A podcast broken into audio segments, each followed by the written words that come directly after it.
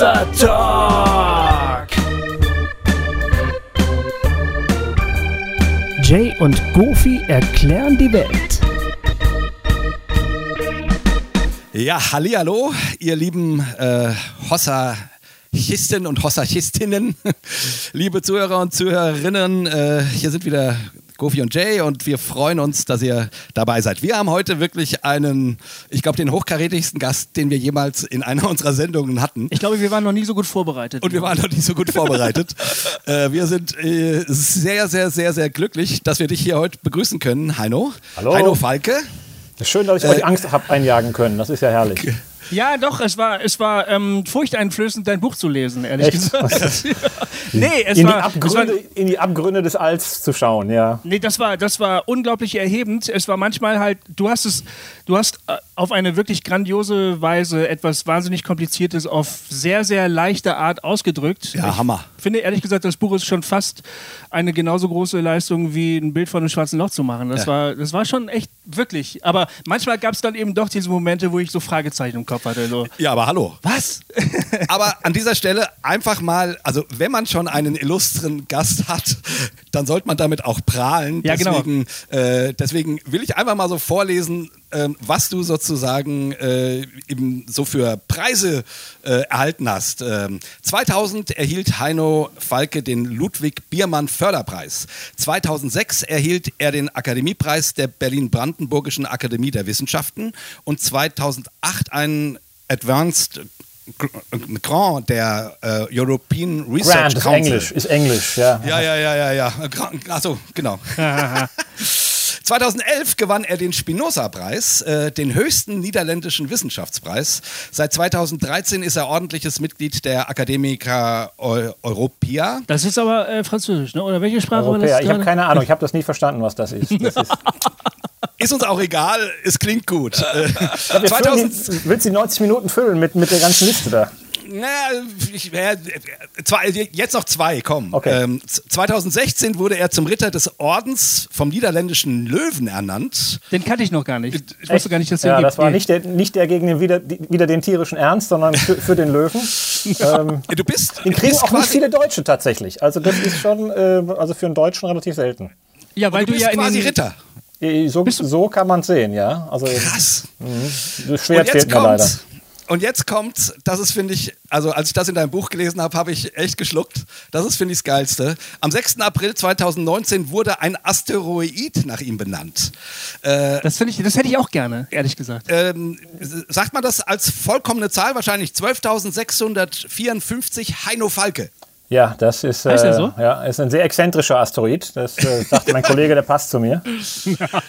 Meine Güte, du, ein, ein, ein Asteroid heißt wie du. Also das finde ich schon. Kann ich das auch irgendwann stark. mal haben? Kann ich auch irgendwann Hast du mal. eigentlich erzählt, wie das Buch heißt?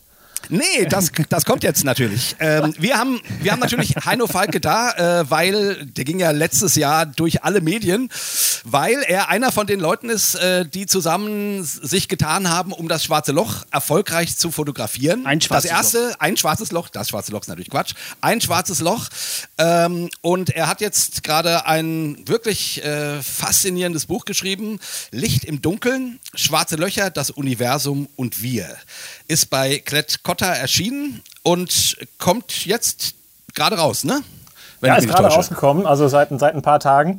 Und ähm, aber ich muss ja zugeben, äh, meine Frau sagt immer, äh, oder ich sage immer, wenn meine Frau Talkshows guckt oder sowas, äh, die schreiben ja nur, die laden ja nur Le- Leute ein, die Bücher geschrieben haben.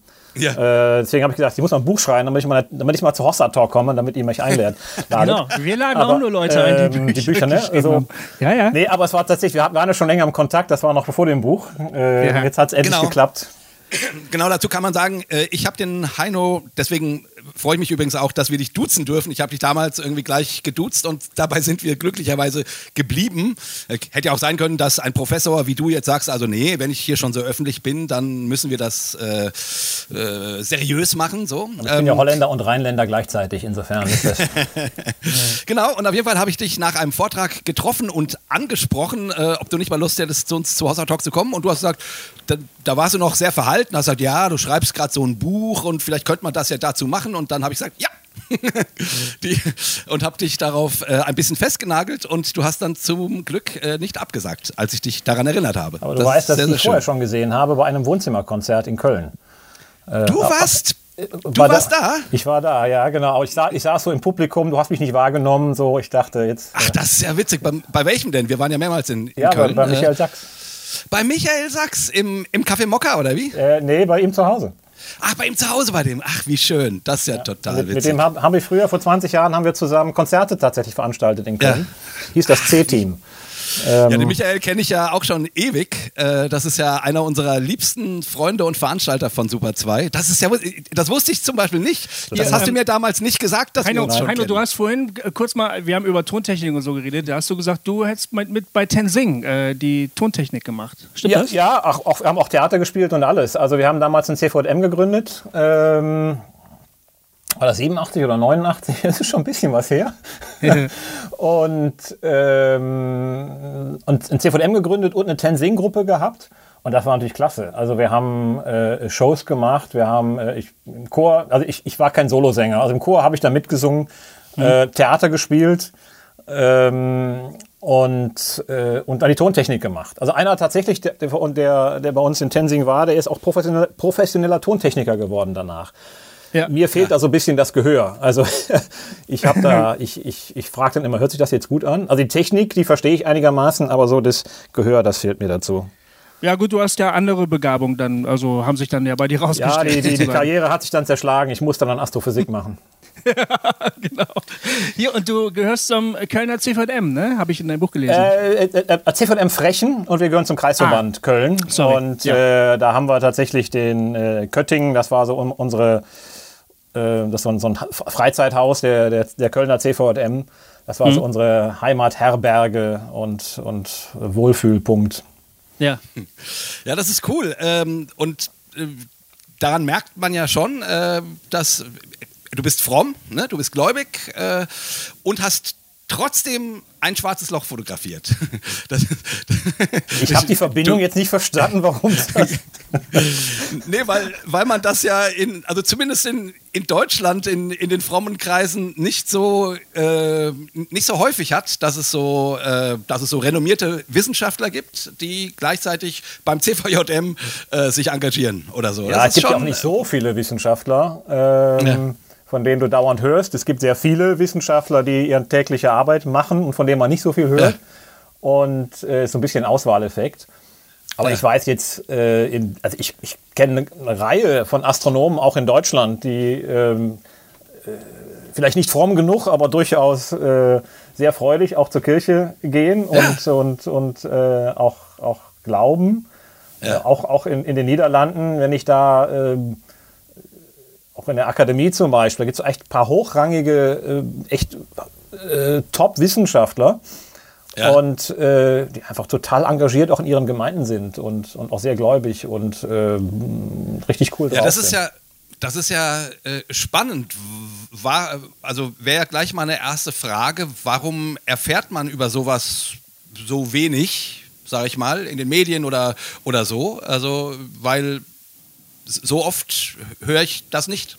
Es gibt jetzt ja auch nicht, ist ja auch nicht oft der Fall, dass ähm, christliche Sozialpädagogen irgendwie sich genau, äußern und über ihren Glauben reden, oder? Christliche Bäcker oder was, christliche weiß ich was. Literaturwissenschaftler. Ja, okay, stimmt. Da hast du allerdings recht. Eigentlich ist es ja ein normaler Beruf sozusagen. Eben, ja. warum? Also, ne, ähm, jetzt ist natürlich in Deutschland ähm, auch Glaube oft so Privatsache. Mhm. Äh, das zieht sich dann zurück. Da wird nicht mehr so offen drüber geredet. In welcher Talkshow wird schon mal über Glauben geredet oder äh, auch spirituelle Bedürfnisse von, von Leuten, weil es natürlich auch die Gefahr hat, oft so ins, ins Sektiererische abzu, äh, abzudriften, weil wir es auch genau. nicht mehr gewöhnt sind, darüber zu diskutieren, glaube ich. Mhm. Wir diskutieren über alles, äh, außer über Glauben. Ähm, in Holland ist das noch ein bisschen, in den Niederlanden muss ich ja sagen, Entschuldigung, in den Niederlanden ähm, ist das noch sehr viel verbreiteter, weil man da auch sehr viel offener so seine Meinung sagt und äh, ja. raushaut. Ja. Und äh, da ist das immer wieder mal ein Aufreger, auch in den Zeitungen, äh, wenn mal jemand was sagt. Mhm. Ah, äh, ja, ich fand das, du hast ja, du, das Buch ist bei Klett Cotta erschienen. Das ist ja. ein ganz normaler säkularer Verlag. Genau. Aber ah, du hast es dir nicht nehmen lassen, so gegen Ende auch ziemlich ausführlich über deinen Glauben zu reden. Also auf eine ganz feine Art, nicht irgendwie jetzt so, dass einem was übergezogen wird, aber du hast sehr, sehr klar von deinem Glauben geredet und über die Möglichkeit oder Unmöglichkeit äh, als Astrophysiker äh, an die Existenz Gottes zu glauben. Das fand ich, fand ich interessant. Ich meine, man kommt in der Astrophysik natürlich an die Grenzen äh, des Ja. Wissens. Ähm, Mhm. Man kommt an die Fragen äh, des Anfangs, wo kommt alles her? Und ähm, da halte ich die, die Antworten, die bisher gegeben worden sind, äh, everything out of nothing, äh, es passiert einfach so relativ, also auch intellektuell unbefriedigend, muss ich mal einfach sagen. Ja. Ähm, also das, das kann man, finde ich, auch in so einem Buch einfach nicht weglassen. Das muss man diskutieren. Hawking hat das ja auch getan. Äh, Ja, das stimmt. in seinen, und da habe ich dann ein bisschen äh, Gegenpositionen bezogen. Ich denke, dass ich ein bisschen weitergehe an, an ein paar Stellen als, als er. Ähm, aber es war auch interessant in dem ganzen Prozess. Also ich meine, ich, ich, ich hatte ja nicht vor, ein Buch zu schreiben. Ne? Niemand hat vor, ein Buch zu schreiben. Also das habe ich also dauernd gesagt. ähm, und ähm, weil ich dachte, das machst du nach der Rente oder so. Und dann kam tatsächlich ein christlicher Verlag auf mich zu. Äh, Ja. und, und, und äh, die kannte ich auch von so ähm, Gesprächen vorher. Da hatten wir schon mal diskutiert, da hatten sie kein Interesse eigentlich. Und äh, dann kam das mit dem Loch, mit dem schwarzen Loch raus. Dann haben wir nochmal Kontakt gehabt. Und habe ich gedacht, ach, keine Zeit und so. Und ähm, ja, dann, dann, dann, dann besorgen wir einen Ghostwriter und dann unterhältst du dich mal so, so vier Wochenende und dann ist das Buch fertig. Hm, Okay. Ist jetzt nicht so die Art und Weise, wie ich, wie ich Projekte mache eigentlich. Also wenn ich das mache, Ja. will ich da schon richtig involviert sein. Da will ich auch drin sein. So. Also, da einfach mal so. Ähm, und dann kam noch ein zweiter christlicher Verlag. Das war dann schon ein, sagen wir mal, ein besseres Angebot in Anführungszeichen. Und äh, habe ich gedacht, hm, jetzt musst du mal, mal gucken, äh, was machst du jetzt? Und das Argument war natürlich richtig. Also jetzt, du, jetzt ist das Momentum da, jetzt musst du drüber schreiben. In 20 Jahren Ja. interessiert es keine, kein, äh, Ja. also es interessiert keinen mehr. ähm, und ähm, und dann habe ich tatsächlich eine Agentin über Umwege, eine Agentin gefunden, eine Buchagentin, und die hat das richtig professionell aufgezogen, weil ich, wenn ich Dinge mache, mache ich es auch richtig. Ja? Also wenn ich die Zeit da investiere, dann muss ich es auch irgendwie logen. Dann will ich auch, ich habe auch gesagt, es geht mir nicht um das Geld oder irgendwas, aber ich möchte es erfolgreich machen. Ja? Ich, es muss was Gutes werden, worauf ich auch stolz bin. Ja. Und ähm, dann haben wir uns zusammengesetzt, eine Idee entwickelt. Und es war auch bei ihr sofort klar, sie kommt eigentlich aus einem eher philosophischen Bereich und so. Also die Frage nach Gott, das muss da drin sein. Ach, wirklich wahr? Und- Weil sie das eben bei dir auch gesehen hat. Genau, ne? Oder das, das, das macht dich so besonders. Also du warst direkt dabei bei diesem, diesem Wissenschaftsprojekt. Also keiner Mhm. kann so authentisch eigentlich darüber schreiben, wie jemand, der echt dabei war. Äh, Das ganz anders als ein Journalist das schreibt. Und du hast natürlich nochmal diese, diese andere Perspektive. Und äh, Ja. wenn man zynisch sagt, kann man auch sagen, Gott sells, ja, Gott verkauft. Mhm. Äh, Das ist einer der, der die, die Leute haben Hawking die Bücher aus den Händen gegriffen, äh, weil diese Fragen auch drin waren. Das hat sie auch Ja. interessiert. Ja. Und das war bei den Verlagen tatsächlich auch so, die explizit, explizit gesagt haben, es soll kein frommes Buch werden, Ja. ähm, aber die Frage, die muss drin sein. Das ist ganz wichtig, dass die da drin Ja. ist. Das finde ich interessant, weißt du, ich habe gedacht, ja, da hast du als gläubiger Mensch bestimmt zum Verlag gesagt, nee, Freunde, also das muss halt schon noch mal rein. Also, und Ja. dann habe ich mir so vorgestellt, der Verlag sagt, ja, ehrlich, na gut, weil du Heino Falke bist, weil du ein Bild vom Schwarzen Loch gemalt hast, können wir ja nicht Nein sagen. Aber das war genau andersrum. Also In gewisser Weise ja. Nee, ich war also da zurückhaltend. Ähm, also ich habe schon gesagt, das gehört einfach zu mir, wenn ich was Biografisches, wenn ich erzähle, erzähle ich immer auch Biografisches und da kann man das einfach nicht rauslassen auch. Ja. ähm, das, das sicher. Aber es war tatsächlich also sehr deutlich. Es war natürlich auch die Sorge, das wurde auch schon sehr deutlich geäußert, das darf jetzt nicht zu fromm sein. Ne? Also hallo. Ja. Ähm, Dann habe ich auch gesagt, ist klar, ich, ich, ich schreibe hier kein Buch für den frommen Markt oder also es ist jetzt nicht missionarisch gedacht, sondern ich möchte eigentlich mit, mit Hinz und Kunz und, und Müller und Meier und Gofi von der Straße reden. es ist auch nicht missionarisch. ja, es ist nicht missionarisch. Äh, habe ich, nie- hab ich nie so empfunden, dass du irgendwie versuchst, mich als Leser zu überzeugen oder so. Ja, aber ich will dich, ich will dich nachdenken lassen. Ich glaube, Leser sollen Ja. sich selber überzeugen. Das ist so mein, mein Ansatz eigentlich. Das Ja. ist auch bei, bei allem. Ich bin also ein ganz schlechter Missionar. Ich möchte mal, dass Leute selber nachdenken und zum Glauben kommen. Also ich, Ja. äh, ich den letzten Schritt, denke ich, den muss jeder selber machen Hm. ähm, und sich entscheiden. Und dann ist es auch okay, wie er sich entscheidet. Ähm, ja, und äh, und ja, das, das denke ich, dann haben wir uns auch gefunden und haben auch Vertrauen gefasst und dann sind sie jetzt auch ganz froh. Und ich sehe das jetzt auch bei den ersten Rezensionen eigentlich. Da kommen ja wirklich, also von einer Frankfurter Rundschau oder ein NZZ, Ja. ähm, ähm, auch jetzt aus dem, im Feuilleton, die darüber schreiben, Wissenschaftsjournalisten, die das durchaus sehr ähm, positiv auch sehen und darüber nachdenken. Und das, äh, äh, auch, auch stehen lassen und damit gut Ja. umgehen können. Das also fand ich der, also finde ich sehr positive äh, Ent Entwicklung. Du machst das, du machst das auch sehr geschickt, finde ich. Ne? So Ah. am Anfang streust du immer mal so eine kleine Bibelstelle ein, die, die schön zum Thema passt. So, also man merkt, aha, der kennt sich aus in diesem, äh, also in diesem, also in, Metier. in diesem Metier, aber da kommt noch gar nicht viel. Und dann kommt irgendwann erwähnst du dann mal, dass du nach dieser ganzen Aufnahme mit dem Schwarzen Loch so alle warst und dass du an Karfreitag im Gottesdienst gesessen hast und das war für dich irgendwie wichtig, um wieder neue Kraft zu tanken. Und da merkt man dann, ah, das hat für ihn auch eine persönliche Komponente. So. Und dann kommt äh, eben dieses letzte Kapitel, wo du dann ähm, intensiver über deinen eigenen Glauben schreibst. Also das hast du, finde ich, also das machst du, will ich einfach nur mal sagen, das machst du didaktisch sehr schön, weil du deinen Leser sozusagen äh, da, darauf vorbereitest. Also, also den, den Unbedarften. Ne? Den unbedarften Leser, der wird da mit reingenommen, aha, für den spielt Religion irgendwie auch eine Rolle. Ist ja interessant. Und dann wird es immer mehr und dann, äh, aber dann kann man das auch gut fassen. Also das, das, ist, äh, das ist dann sozusagen nicht, ähm, ähm, das kommt nicht urplötzlich. So, Ja, und jetzt reden wir mal und über das, Gott. Ja, ja, und das, ja, ja, genau. Und, und das wollte ich auch ausstrahlen, eigentlich, dass es eigentlich irgendwie normal ist. Also es gehört irgendwie dazu und es ist jetzt auch nicht so ein besonderes Ding, aber ich, äh, es gehört auch zu mir dazu. Ja. Ähm, auch wenn Leute zu uns zum Essen kommen, auch meine Studenten oder sowas, dann ist, gehört, gehört dazu, wir beten halt vorher. So, das ist eine Kleinigkeit. Aber ich, ich, ich finde es, ja, die, Normalität wollte ich ausstrahlen. Manchmal irritiert es Leute, also ich, die, die erste Rezension, man guckt ja dann doch regelmäßig auf Amazon, muss ich ja sagen, da steht immer der Verkaufsrang und so. Ähm, und äh, dann sind wir dann unter die Top 10 der Astronomie gekommen, da waren wir sehr glücklich. Nur Hawking war noch eigentlich davor und die kleine Weihnachtsmaus. Äh, die, die, die, die, äh, ich weiß nicht, wie die da reinkommt in die Fachbücher Astronomie, aber so ist es halt. Ähm, und der äh, und die erste Rezension war natürlich dann, ja, das war so ein Ingenieur. Ne? Also mich hat das ja interessiert mit dem schwarzen Loch und das ist ja alles toll beschrieben und so. Aber da war, das wimmelt ja so voll von diesen katholischen Glaubenssprüchen. Also ich glaube, ich habe vier Bibelzitate, ja, das waren die katholischen Glaubenssprüche. Mindestens genauso viel wie aus Star Trek und, und äh, äh, Hitchhiker's Guide to the Galaxy. Ähm, also aus den, den, den Nerd, Nerd-Bibeln in Anführungszeichen. Ja. Ähm, aber das war dann schon tatsächlich für so einen Ingenieur, äh, war das dann schon grenzwertig. Er hat es trotzdem, es war trotzdem okay, das Buch. Also so. Den letzten Teil hat er dann übersprungen, äh, schrieb er. Aber äh, der Rest war dann schon okay.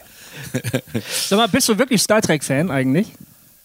Ja, ich, das ist tatsächlich etwas, was ich gut gucken kann. Also, ähm, Ich habe immer gedacht, ich habe immer gedacht, Astrophysiker, wenn die diese Serien gucken, dann, dann krümmen die sich nur und sagen, lest doch mal die richtigen Bücher oder irgendwie sowas. Ja, es gibt Aber- ja ein paar Stellen, wo wir uns auch krümmen, nicht? Also wenn dann so, äh, es gibt diesen, äh, Han Solo hat den, den Kessel ran in irgendwie 12 Parsec äh, äh, gemacht oder sowas. Klingt, als ob das eine Zeitangabe wäre, ist aber eine Längenangabe. Also da, da, Ach stimmt, das sagst du an einer das sage ich Stelle dann auch, ja. Also da, da Ja, krümmt es ja, ja. einen dann schon, aber ähm, die Fantasie kann man ja schon zulassen. So. Und das inspiriert ja auch.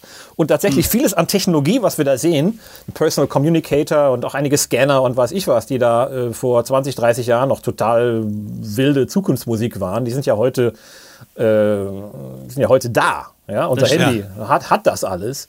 Äh, wenn man heute guckt, dann lacht man eher, wie veraltet das ist. Guck dir mal die Bildschirme an, worauf tippen die denn da und, und so so, ja. weiter. Ja? Stimmt, Also ähm, das ist, ist schon ganz lustig. Und das Schöne gerade an, ähm, an Star Trek ist, ist, ist ja, dass äh, die, die Begegnung mit vielen Kulturen, mit sehr unterschiedlichen Lebensformen auch. Und dass man da auch ein bisschen mal denkt, weiterzudenken, was alles möglich ist und auch eine gewisse Toleranz auch, auch lernt und, und herausgefordert wird, auch mal ja, wirklich neu äh, zu denken.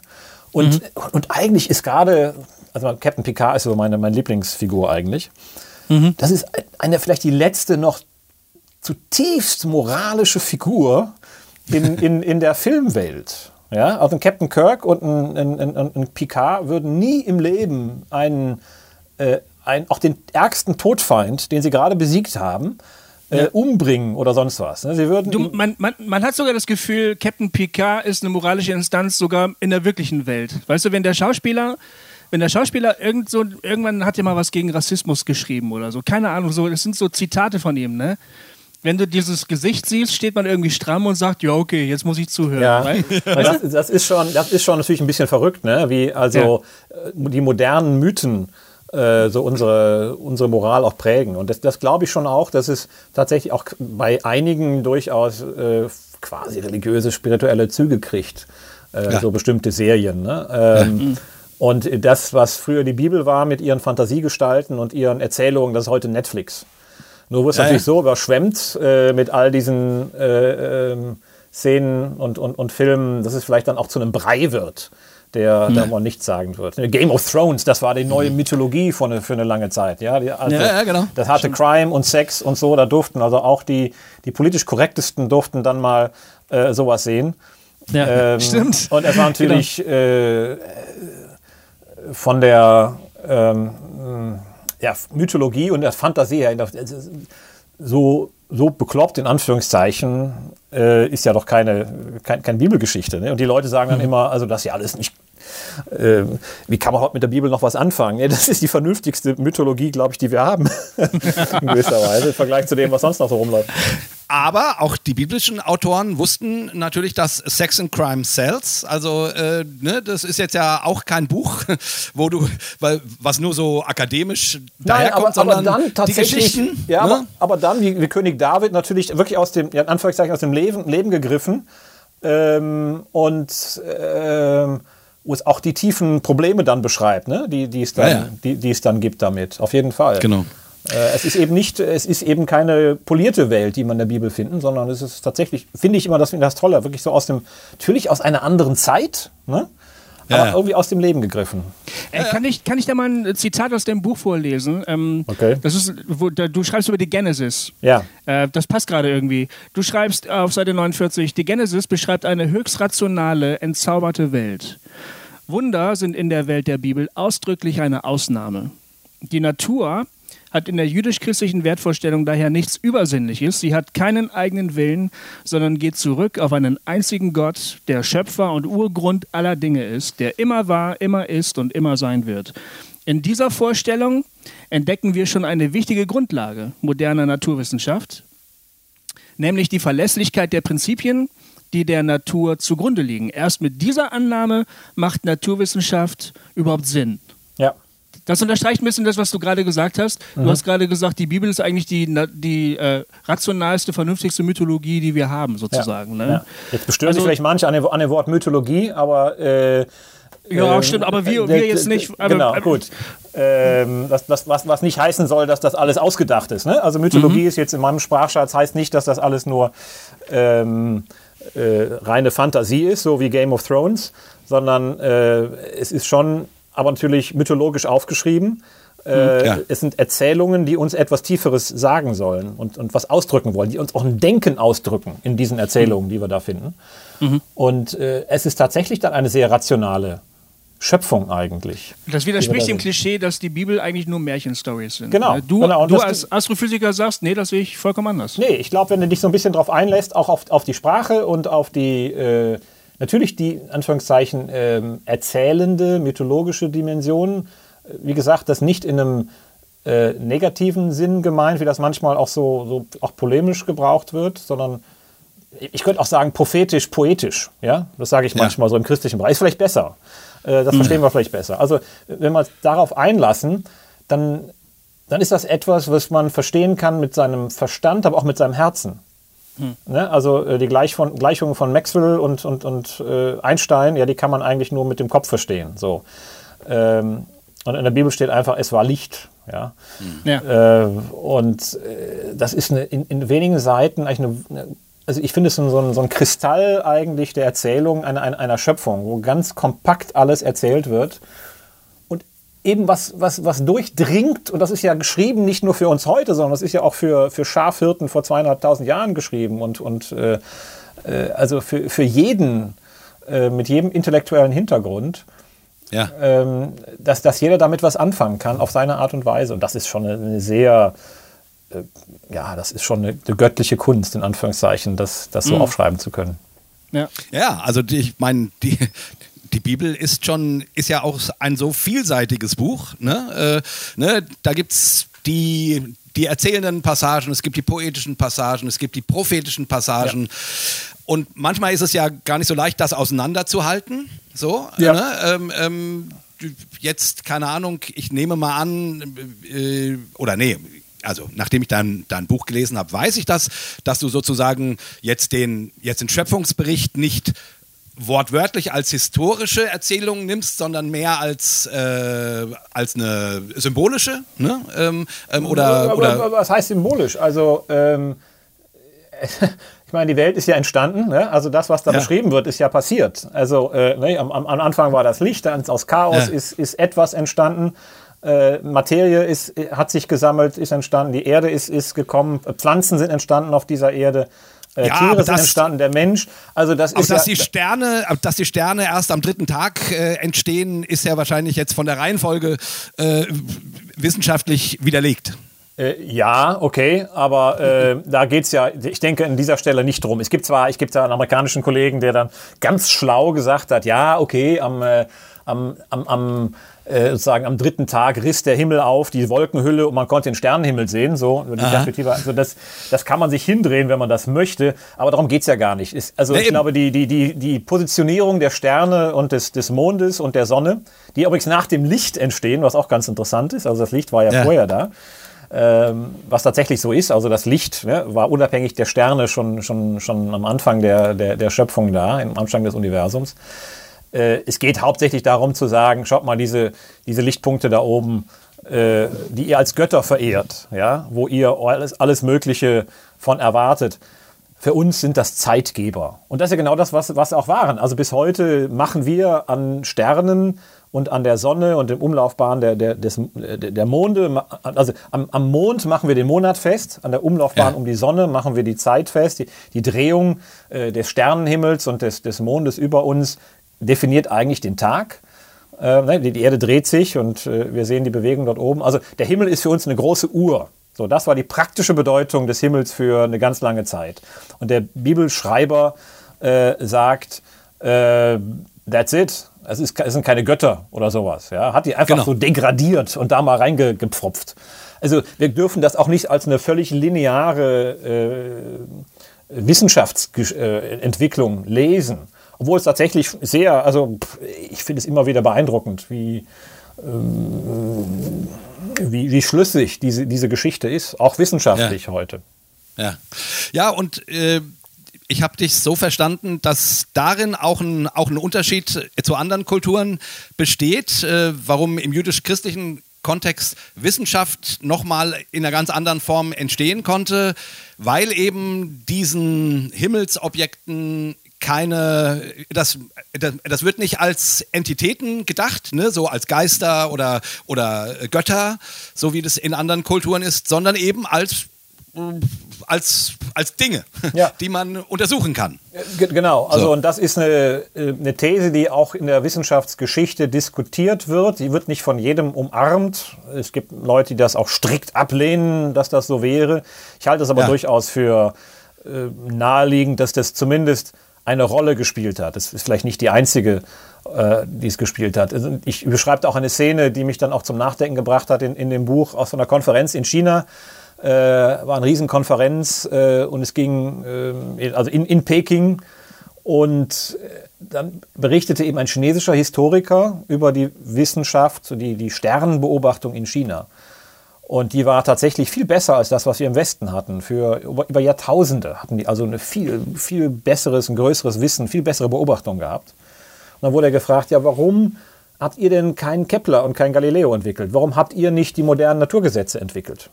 Ja. Und ähm, er kratzte sich so am Kopf und sagte, ja, also bei uns hatten eben diese, oder in unserer Geschichte, Tradition, waren das eben Geister ähm, und, und, und, und Geisteswesen dort oben. Und dann macht es einfach keinen Sinn, diese Frage zu stellen, was für Gesetze sind dahin, was, was, für, was für Gesetzmäßigkeiten.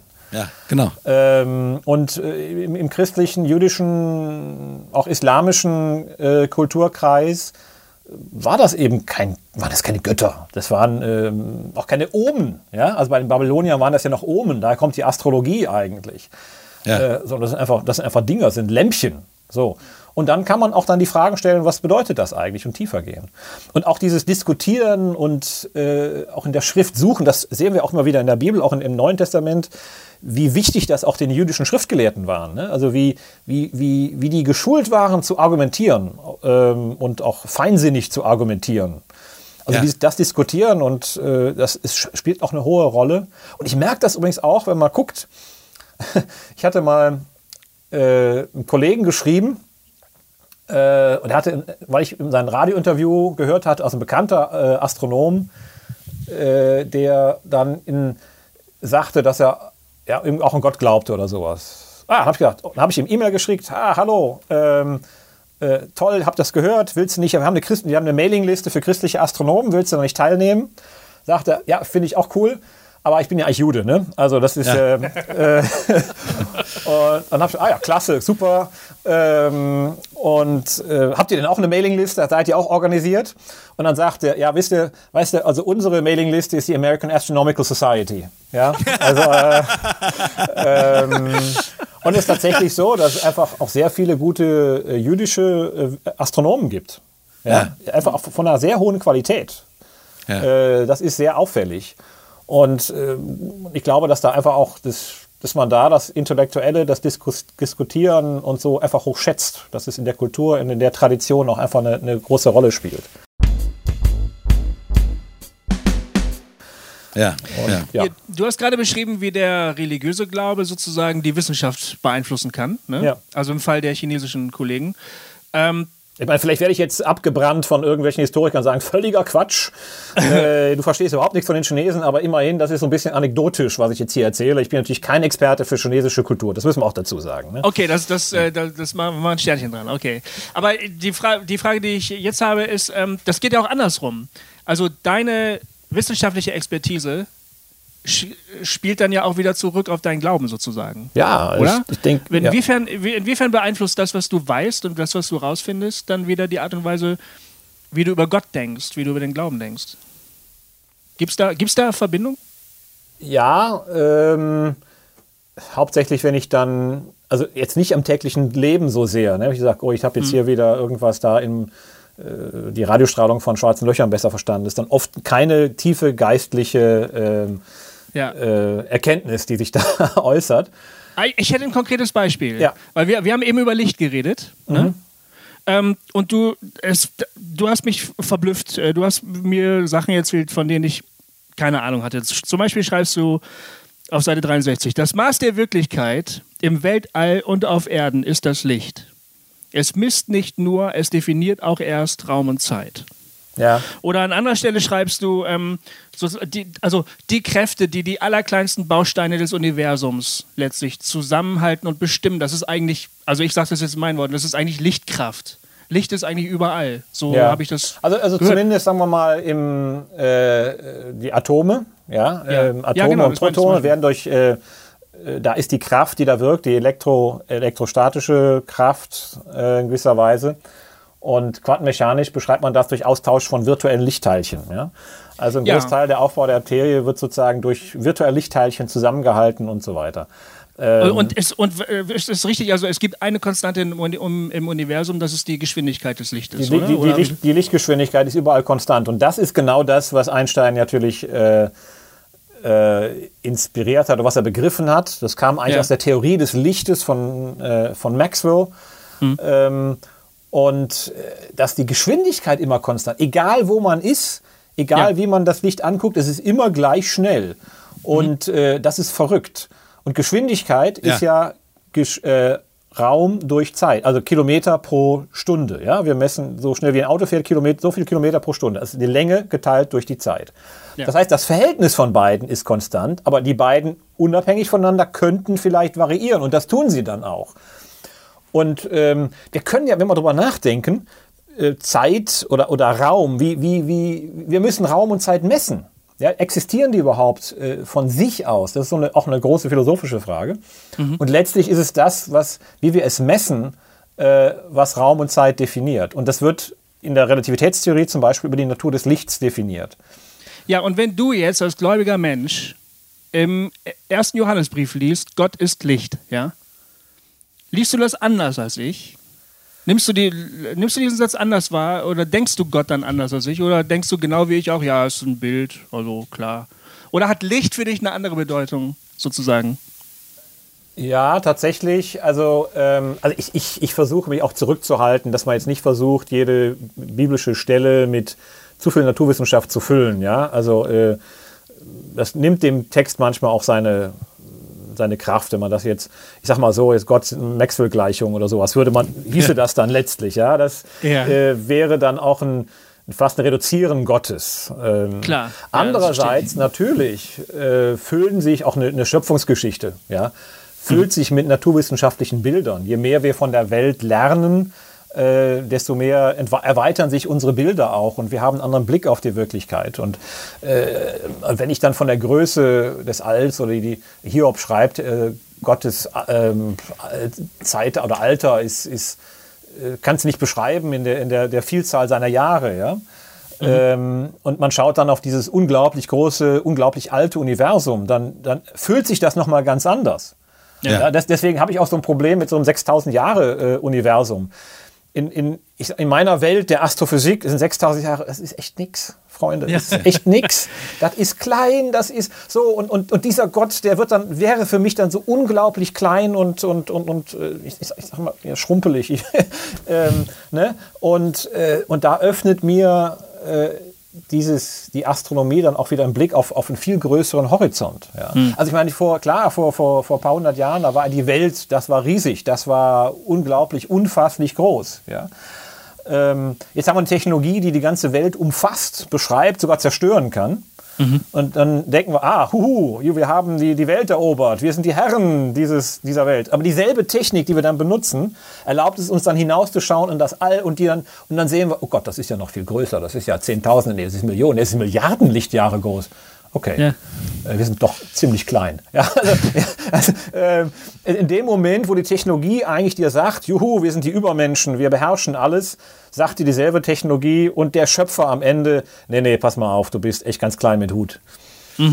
Heino, das ist äh, auch ehrlich gesagt, also diese, diese Zahlen, also diese, diese Zahlen, die du in deinem Buch nennst, äh, nicht, dass ich die noch nie gehört habe, aber äh, also, als ich in deinem Prolog, äh, ähm, also das, das schwarze Loch, das ihr fotografiert habt, ist 55 Millionen Lichtjahre von der Erde entfernt. Hinterhof Als quasi, das, ja.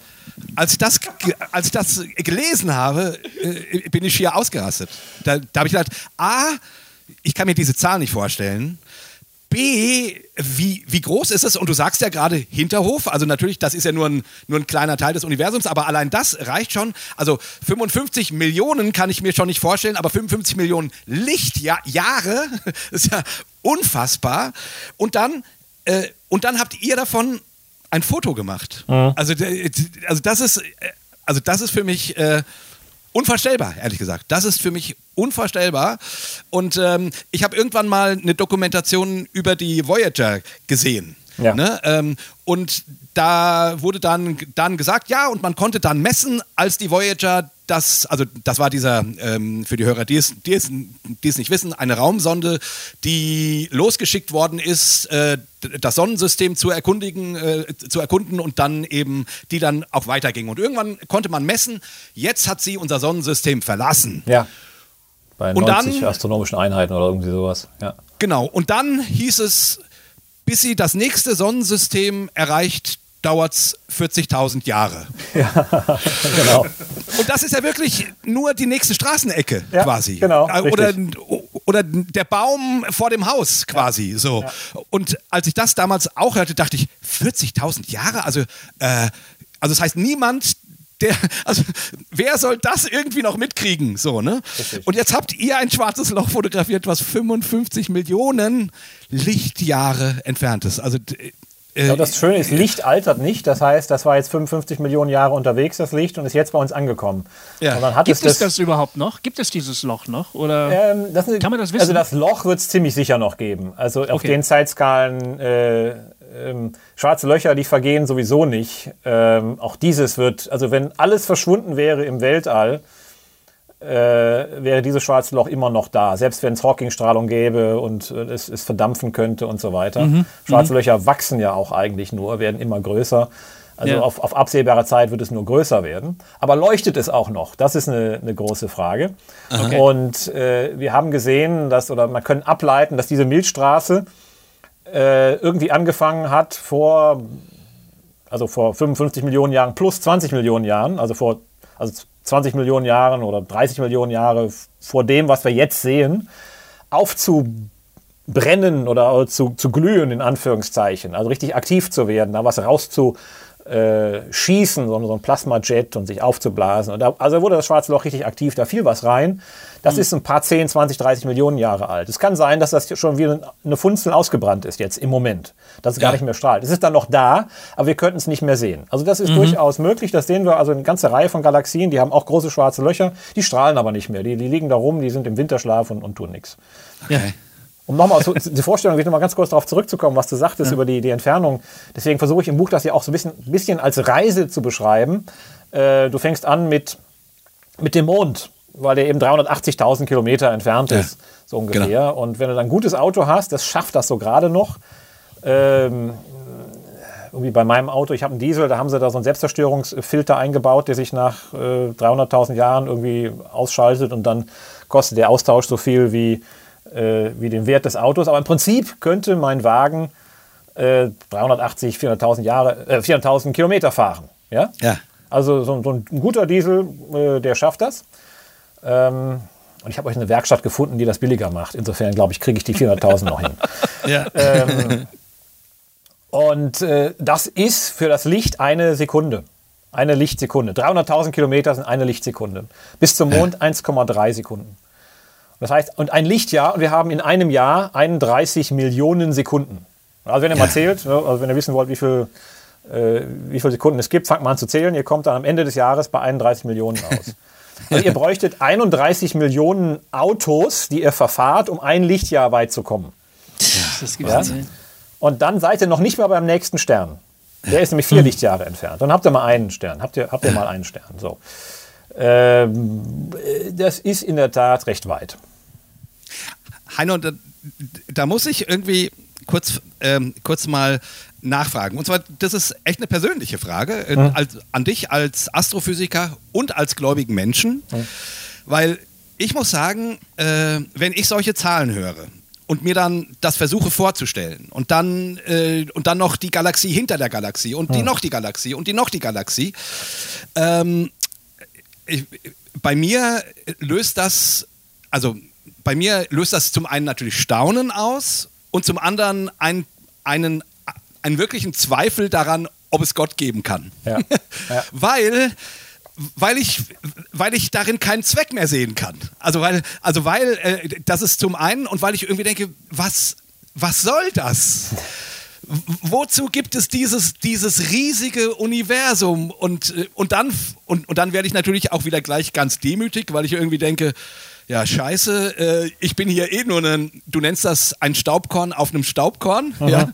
Also ich, ich kann die Frage ja, ja nicht lösen. Aber, aber in mir löst das, äh, also ich werde von, ich werde davon echt erdrückt. Und das löst in mir aus, ja, äh, also, und ich verstehe wohl, dass es genau die gegenteilige Reaktion gibt. Ne? Boah, wie groß muss Gott sein? Bei mir löst das einen totalen Zweifel äh, daran aus, ob es Gott überhaupt geben kann. Also verstehst du, was, was Ja, ich, ich finde ich meine? finde das gut. Das ist eine Erschütterung auch. Und eine Erschütterung des Glaubens ist manchmal nicht schlecht, weil es einem auch wieder zu den, zu den Grundsätzen zurückführt. Ähm, und ich. Äh, Und ich, ich habe das so ein bisschen, ich, ich, ich hole jetzt ein bisschen weiter aus. Wir haben ja Zeit, das darf ich. Ja. Ich bin in den in, in Niederlanden also immer wieder gefragt worden, wie geht das denn so, Glaube und Wissenschaft zu, zu vereinen? Und äh, habe ich immer, immer wieder gesagt, da habe ich kein Problem mit, also pff, kein, überhaupt kein Problem. Aber wenn du dann zehnmal gefragt wirst, ähm, dann hast du irgendwann gefragt, gesagt, hä, kann das überhaupt sein? und äh, dann war wieder so ein Interview und dann, dann fragte mich die, die Journalistin, ja, wie geht das denn? Und so, ja, wie können Sie das denn beweisen? So, ne?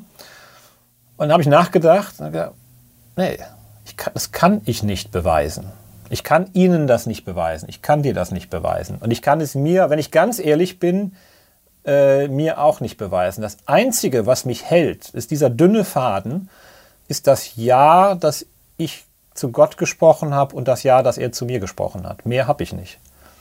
Und äh, das zeigt, wie das finden wir in der Bibel auch mal wieder. Ne? Der, der, der, Mensch als, als, als Stroh, als, als Blume, die aufblüht und wieder vergeht. Und wir, sind, wir haben keine Macht der Welt. Wir können unserem Lebensspanne kein Haar noch dazufügen. Ja, das finden wir auch. Diese, diese äh, völlige äh, Hilflosigkeit eigentlich in diesem All.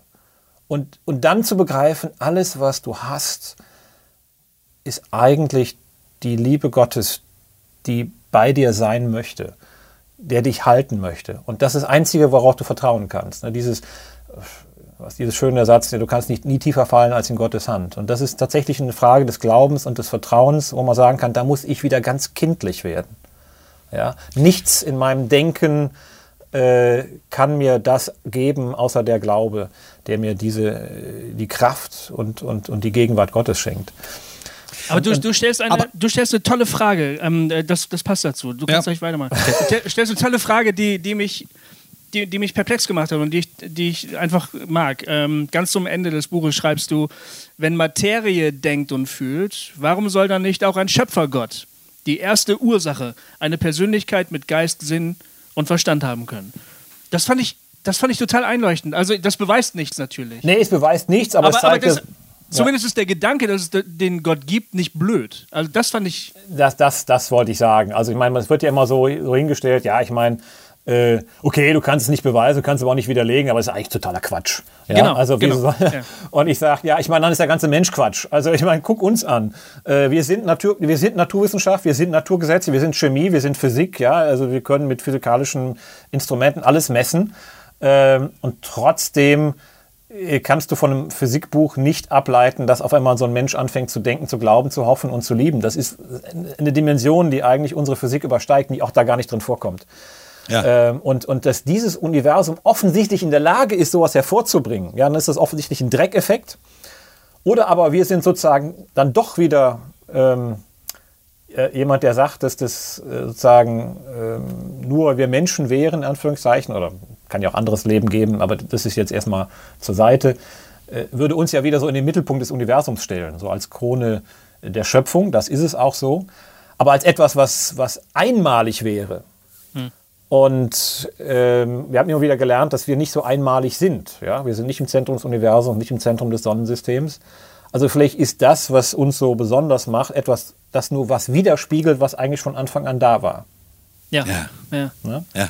das ist schön. Äh, und äh, es ist, äh, es zeigt nur, du hast beide, Log beide Möglichkeiten und beide sind, glaube ich, gleich wahrscheinlich, gleich sinnvoll, gleich logisch.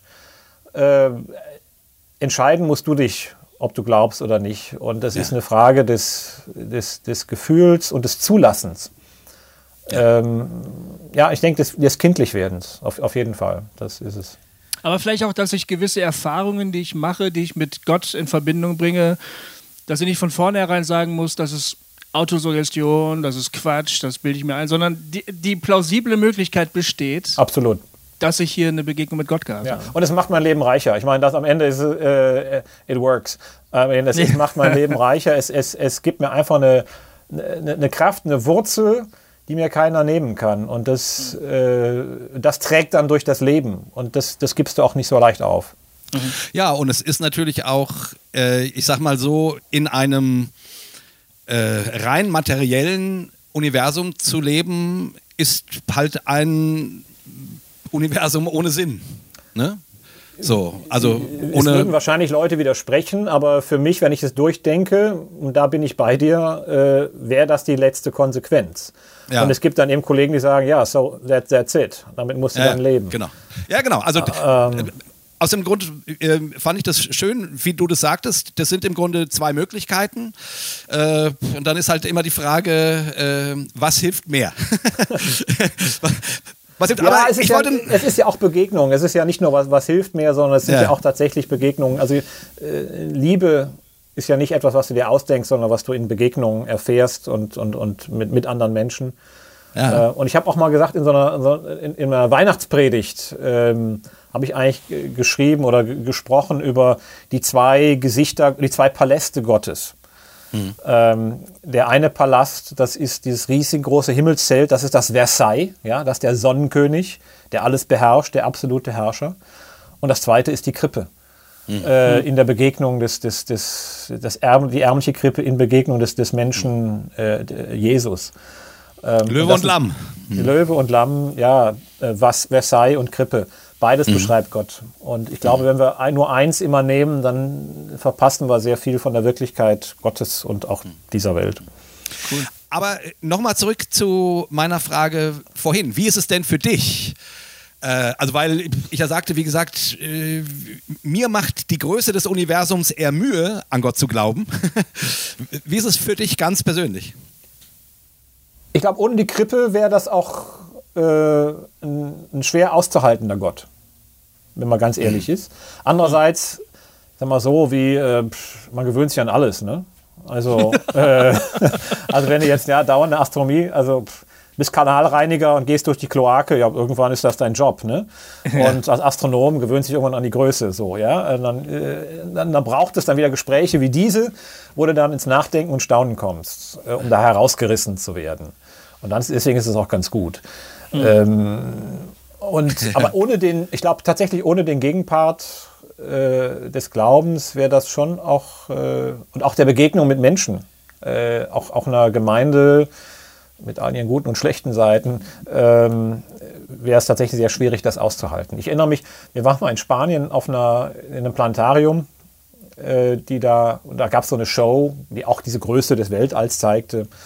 Und die endete dann mit dem Satz, ja, wir sind eigentlich ein unbedeutendes, ich glaube, sie sagten auch sowas wie Staubkorn hier in, im, im, Weltall. Ist das nicht schön? Das war der Schluss des Satzes. Ich dachte, nee, das ist total nicht schön. Das ist echt, es war echt, die, die waren so stolz darauf, wie, wie toll das ist. Und ich dachte, nee, das ist völlig äh, frustrierend. Also ich glaube, da hilft mir tatsächlich mein Glauben, da völlig entspannt ranzugehen. Ähm, an, an, an diese Größe und auch das so freu- wie- auch, auch kindlich freudig auch diese Größe zu äh, erleben und äh, mich, mich daran zu begeistern. Ja. Sag mal, ist das eigentlich Kunst, was du machst? Ich habe manchmal gedacht, also wir wir sind Künstler, ne? Und ähm, du beschreibst manch, du, du beschreibst zum Beispiel, wie du mit deinem Team zusammenarbeitest. Ich will, also schreibst du, dass jeder, also mein Team sucht sich im Prinzip selber aus, äh, woran der Einzelne arbeitet, was ihm jetzt das Wichtigste ist. Ich will, dass die wirklich dafür brennen und dann ihre Ergebnisse bringen. Äh, dafür brauchen die manchmal auch ein bisschen Zeit, das rauszufinden. Also das ist mir einfach wert, ne? Und ich habe so gedacht, ich habe mir da eine Notiz gemacht, klingt für mich wie Kunst. So ein bisschen. Und ähm, das Bild, was ihr gemacht habt, das hat das, das MoMA in New York hat sich dann Druck von besorgt. Ne? Es hängt, glaube ich, das Bild äh, im, im Rijksmuseum. In, Also, zumindest in der, in, der, in der Sammlung ist es. Wir haben es noch nicht aufgehängt, also da müssen wir Okay. noch dran arbeiten. Aber das es ist der nächste Schritt. als, es wird irgendwie als Kunst identifiziert quasi. Ne? Ist, das, ist das, machst du Kunst oder, oder wie würdest du es bezeichnen? Ich glaube, dass wie alle menschliche Aktivitäten, das, das fällt mir dann auf, wenn ich mal in so andere Bereiche reinschaue, dass da immer wieder Überschneidungen gibt. Äh, Gerade in der Wissenschaft, man versucht ja auch Neues zu schaffen, man braucht Inspiration. Es hat tatsächlich auch künstlerische äh, Aspekte. In dem Sinne, dass man, man redet miteinander, man geht in eine bestimmte Richtung und man weiß nicht genau wohin. Es ist ja nicht so, dass man einfach durchrechnet und findet dann das Ergebnis, sondern man muss irgendwie sich auch mal ja, in eine unbekannte Richtung ge- begeben. Und das wird durchaus inspiriert auch durch andere, genau wie Künstler sich gegenseitig inspirieren und welche Ideen und welche Gedanken und wie muss ich darüber nachdenken. Natürlich, danach kommt der Prozess des auch wirklich Überprüfens. Ja, nicht alle, also wir können nicht einfach künstlerisch irgendwas hinklatschen an die Wand und sagen, das ist jetzt Kunst, das ist meine neue Theorie.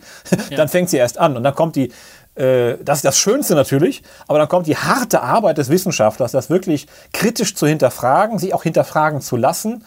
Äh, stimmt das überhaupt? Trägt das? Und wie kann ich das überhaupt überprüfen? Also insofern geht es da vielleicht einen anderen Weg als in der Kunst. Wobei in der Kunst ist am Ende dann auch immer die Frage, interessiert es überhaupt jemanden? Ja? Also ich Ja. kann mir toll was ausdenken, ein Konzept machen und das, das ist vielleicht ähnlich, diese konzeptuelle Arbeit. Und dann muss es natürlich beim, beim Publikum auch ankommen. Sie müssen es begreifen und es muss sie auch berühren und, und, und äh, interessieren. Und das ist bei uns auch nicht anders. Wir müssen es rausbringen, wir müssen es dann sauber publizieren. Und die Kollegen müssen dann sagen, ja, es stimmt und äh, es ist nachvollziehbar oder es macht keinen Sinn und es muss dem Experiment standhalten. Ja. Aber du, du schreibst an einer Stelle über die Endlichkeit, ja? Mhm. Zeit. Endlichkeit ist sozusagen die Voraussetzung dafür, dass wir überhaupt existieren. Ja. Ähm, das Und- führt jetzt, ohne, ich weiß nicht, ohne, das ohne Ende kein Anfang ohne Ende kein Anfang. und genau. ohne Anfang kein Ende. Und du sagst, ähm, die Endlichkeit, das, was wir manchmal so ein bisschen irgendwie, ja, was uns Sorgen macht, wo wir denken, ja, schade, äh, alles hat ein Ende, nur die Wurst hat zwei. Ne? Wir, Ja. wir müssen halt irgendwann mal. Aber du sagst, das ist gerade die Voraussetzung dafür überhaupt, dass wir da sind. Ja. Und es verschafft uns eine wahnsinnige Freiheit, weil ähm, die Zukunft ist offen, sozusagen. Ja. Ne? Mein Ich hat dadurch, ist auch dadurch befreit, sozusagen im Moment wieder eine neue Entscheidung zu treffen. Und weil wir gerade über Kunst gesprochen haben, habe ich, hab ich gedacht, ähm, wenn ich einen Roman schreibe und ich entwickle eine Figur, ne? einen Charakter, dann versuche ich den so präzise festzulegen, wie ich nur kann. Ich versuche sozusagen alle Koordinaten festzulegen. Was für eine Biografie hat der, wie ist der charakterlich drauf, welche Hobbys hat der, wie kleidet der sich und so. Dann führe ich den in die Geschichte ein und ich habe einen Plan, ich weiß ungefähr, wo ich hin will. Und dann passiert es immer wieder, dass ich in der Geschichte plötzlich an Punkte komme, die ich nicht vorhergesehen habe. Als Autor. Dann sage ich, so an dieser Stelle muss dieser Charakter jetzt eigentlich das und das machen. Passt zwar nicht in meinen Plan, aber was willst du machen? Ist halt so, ne? Ist irgendwie in dem quasi angelegt. Und da habe ich dran gedacht, als du über die Endlichkeit geschrieben hast. Ich habe mich wieder an meinen künstlerischen Prozess erinnert gefühlt habe gedacht, das ist irgendwie ähnlich. Du versuchst es so präzise zu fassen, wie es geht, aber dann am Ende kommt möglicherweise da was anderes raus, als du dir das mal vorgestellt hast. Ja, das ist, glaube ich, äh, sehr gut beschrieben. Das ist in der Wissenschaft genauso. Du hast einen gewissen Plan, wie du dir das vorstellst, äh, wie es wahrscheinlich gehen wird.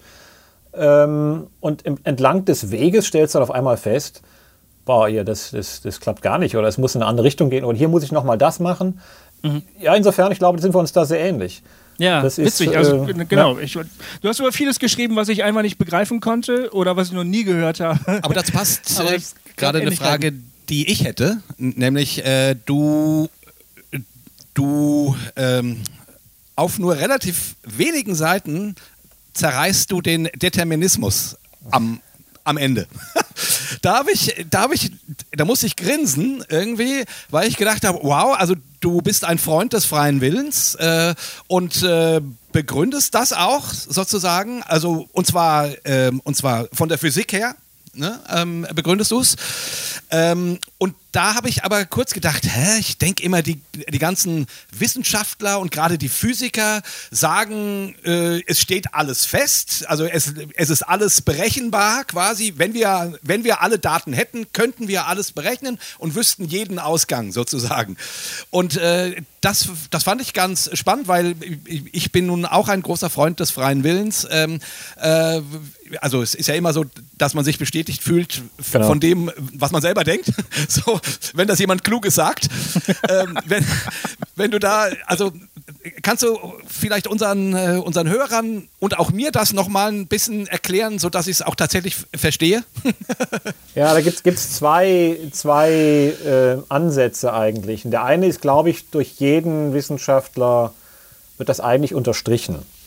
Äh, und die, die, die Grundaussage ist, dass nichts fest liegt. Ähm, man- um genau vorherzusagen, wie sich etwas in der Zukunft entwickelt, äh, musst du exakt wissen, und zwar exakt ohne jeden Fehler, wie der Zustand eines Objektes jetzt ist. Zum Beispiel eines Quantenteilchens. Ja. Man kann aber auch zeigen, auch mathematisch zeigen, dass das nur möglich ist, wenn du unendlich lange misst. Ja, weil äh, jede äh, Zeit, eine verkürzte Messung führt immer zu einer gewissen Unschärfe. Ja, das Eisenbergsche Unschärfetheorie hat jeder schon gehört. Ähm, und das auch mathematisch zu zeigen. Dann kommt hinzu, dass sobald sich mehrere Teilchen miteinander wechselwirken, sie sich gegenseitig beeinflussen. Und dann ist es schon nach sehr kurzer Zeit so, dass selbst die kleinsten Fehler sich aufschaukeln zu riesigen äh, Unsicherheiten. Das ist dann der Begriff der Chaostheorie. Das gibt es auch schon seit den 80er, äh, 90er Jahren, dass das bekannt ist. Und man kann, Ja. das, man kann das durchdeklinieren bis in alle Bereiche. Selbst einfachste Systeme äh, sind auf lange Zeiten überhaupt nicht vorhersehbar. Also diese Unsicherheit bleibt. Das ist, das ist fundamental eingebacken in unsere gesamte Physik und sie hat zu tun mit der Endlichkeit. Ja, die Endlichkeit schafft letztlich diese, diese Freiheit. Wenn sozusagen das Warum? Universum unendlich, ähm, naja, weil ich meine, du kannst es mathematisch einfach zeigen. Ja? Also äh, auch mit der Fourier-Transformation kann man das zeigen. Nur wenn ich etwas unendlich lange messe, kriege ich unendlich genaue äh, äh, Daten und Vorhersagen und könnte dann weiterrechnen. Ja. Ähm, Also so, das ist ein sehr, einfach, sehr einfacher Punkt. Und dann kommt noch der zweite Punkt hinzu. Ähm, dann sagt man, ja, das wissen wir ja. Aber in der Quantenphysik gibt es trotzdem eine sehr lineare Entwicklung. Aus einem Zustand kommt immer der, der nächste und so weiter. Und dann kommen diese blöden schwarzen Löcher und die widersetzen sich dem bis jetzt. Aha. Ja, ähm, also auch, sagen wir mal, auch in, in, in, äh, in der Quantenphysik ist die Welt letztlich auf großen Skalen nie deterministisch. Sie ist immer frei. Ja? Aber äh, im Kleinen ist sie deterministisch, in gewisser Weise, ja? weil sich sozusagen aus einem Zustand immer der nächste ergibt und das ist genau festgelegt. Und dann kommen schwarze Löcher und da verschwindet auf einmal alle Information, aller Zustand und dann verdampfen die vielleicht wieder, wie Hawking gesagt hat. Und dann kommen all diese Zustände wieder, wieder frei und äh, die Information ist verloren und dann habe ich was, was rauskommt, was nichts mit dem zu tun hat, was reingegangen ist. Und das ist die große Frustration und Beleidigung eigentlich der Relativitätstheorie in, Richtung der Quantenphysik. Äh, und deswegen versucht man das zu überschreiten und zu sagen, okay, Information bleibt doch erhalten. Aber, und da, also, da, da ringt man miteinander. Das ändert nicht mein Argument. Es kann sein, so oder so die Diskussion ausgehen, aber diese Frage des Determinismus und ist der auf kleinen, auf großen Skalen sowieso nicht, aber ist der auch auf kleinen Skalen erhalten oder nicht erhalten am Rand von schwarzen Löchern? Das ist eine der großen Diskussionen der Physik im Moment. Und da, da gibt es keine Antwort äh, drauf. Und die kann so oder so ausgehen. Können wir zum Schluss noch über sch- schwarze Löcher reden? Weil das haben wir noch nicht gemacht. Ich, ich finde das so Ich toll, dass ich mal echt in, in, in eine Stunde reden darf, ohne dass wir intensiv über Schwarzlöcher reden müssen.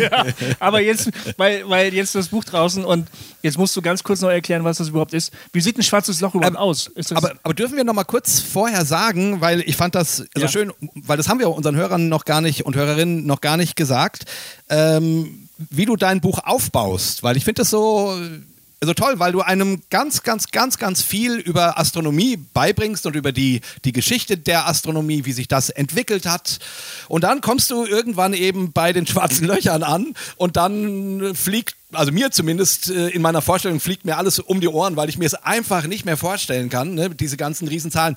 Aber du gehst da mit einem, einem wirklich einen schönen Weg. Ich, ich habe auch, ich habe mich, also du nimmst dir Zeit für die Relativitätstheorie, für äh, äh, Quantenmechanik und all solche Sachen. Und ich habe zumindest, ich, also ich erinnere mich, dass ich als Jugendlicher mal versucht habe, die Relativitätstheorie zu verstehen. Und, und ich, und ich habe irgendwann das Buch zugeklappt und gesagt, scheiße, ich, ich raff das nicht. Ich, also ich kann auch nicht sagen, dass, dass ich sie bei dir verstanden hätte, aber ich habe eine bessere Vorstellung davon. Äh, und Besser das ist schon geht's mal, mir auch nicht. Das glaube ich, dass, äh, da sind wir auf demselben Niveau jetzt. Ja, und ich wollte nur mal sagen, also ich finde den Weg, den du gehst, äh, ein, also mit hineinzunehmen in das, was die Ast Astronomie über Jahrhunderte geschaffen hat und du bringst dann auch schöne Anekdoten von diesen ganzen Wissenschaftlern und so. Also es ist, ist wirklich sehr schön zu lesen und sehr informativ und sehr bildend. Genau, und dann kommt man irgendwann dann eben auch bei deiner eigenen kannst du Geschichte das mal an. bei Amazon aufschreiben, was du gerade gesagt hast? Die, ja, warum nicht? Äh, ja, aber das hören ganz viele Leute, was der Jay gerade gesagt ja, das hören Okay. Ich ganz, glaube, die, ganz, ganz die viele Leute. Verkaufszahlen werden in die Höhe schnell. Und dazwischen drin ähm, fließt auch immer wieder deine eigene G Geschichte ein und dann kommst du dann irgendwann zu dem Punkt, sozusagen zu berichten, wie, wie es dazu gekommen ist, dass ihr letzten Endes dieses Foto machen konntet, was ja nun, das weiß nun, nun wahrscheinlich auch keiner, dass das ungefähr 30 Jahre gedauert hat oder 25 oder so. Also auf jeden Fall. Ja, Von der äh, Idee eine- zumindest. Also der, Ja, ja, der, genau. die, von den Beobachtungen zu den Daten waren es dann nur zwei Jahre. Äh, Ja. Das war da intensiv und traumatisch fast, weil das ein, Mhm. also so ein, ähm, ein Dampfkocher der, der Gefühle und der Arbeiten und der, der Physik war. Ein paar kleine da- dann- Überfälle waren auch noch mit dabei. ne? Überfälle sind passiert, Ja. ja, das war schon erschreckend. Also, äh, was da in den zwei Jahren gelaufen ist, und ich habe auch gar nicht alles beschrieben. Das war so ein intensives Jahr. Und da versuche ich den Leser tatsächlich so ein bisschen mal mitzunehmen, mit auf, mit auf ein Teleskop und da oben auch so ein bisschen in meine Gefühlswelt am Ende. Äh, dass er mal einfach so Wissenschaft auch hautnah erlebt. Das war so der Gedanke dahinter, ja. Ja. Ja, das ist auch Total. wirklich gut. Ja. Und ähm, wir, dann lass uns ruhig mal zum, zu den schwarzen Löchern kommen. Ja, wie sieht denn sowas aus, so ein schwarzes Loch? Ist Und es du- ist es, Und Schwarz. warum? Äh, äh, und, und eine Frage habe ich noch, äh, wenn ich das richtig verstanden habe. Äh, kreist ja äh, unsere Milchstraße um ein schwarzes Loch. Ja, das Ne? ist so, also schwarze Löcher. ähm, es- das war eigentlich das erste, was berechnet worden ist mit der Relativität von Einstein, oder einer der ersten Effekte in Anführungszeichen. Und das das erste, was Einstein auch völlig abgelehnt hat, dass sowas wie schwarze Löcher geben könnte Aha. überhaupt. Den Begriff gab es damals noch nicht, aber es, es, wurde beschrieben. Das war die Frage, wenn ich jetzt ganz viel Materie in ganz kleinen Raum habe, was passiert dann? Mhm. Und äh, da ja äh, Masse den Raum krümmt, ja, wir eben gelernt haben, die Geschwindigkeit bleibt konstant. Also wenn der Raum gekrümmt wird, dann wird er länger. Ja, mhm. dann muss auch die Zeit länger werden, in Anführungszeichen. Ja, mit, also Raum geteilt durch Zeit konstant bleibt. Ja, also längerer Raum ja. führt zu längerer Zeit automatisch. So, so mhm. einfach ist die, ist die Logik letztlich. Ähm, und am Rand der Erde ist der Raum etwas gekrümmt, dann geht die Zeit hier auf der Erde tatsächlich etwas langsamer als im Weltall. Das messen wir sogar. Also das ist so hier, geil, finde ich. Das ja, ja, und, und, ihr benutzt das, wenn ihr GPS benutzt, äh, benutzt ihr Korrekturen davon, implizit. Ihr wisst das gar nicht, aber ihr tut es.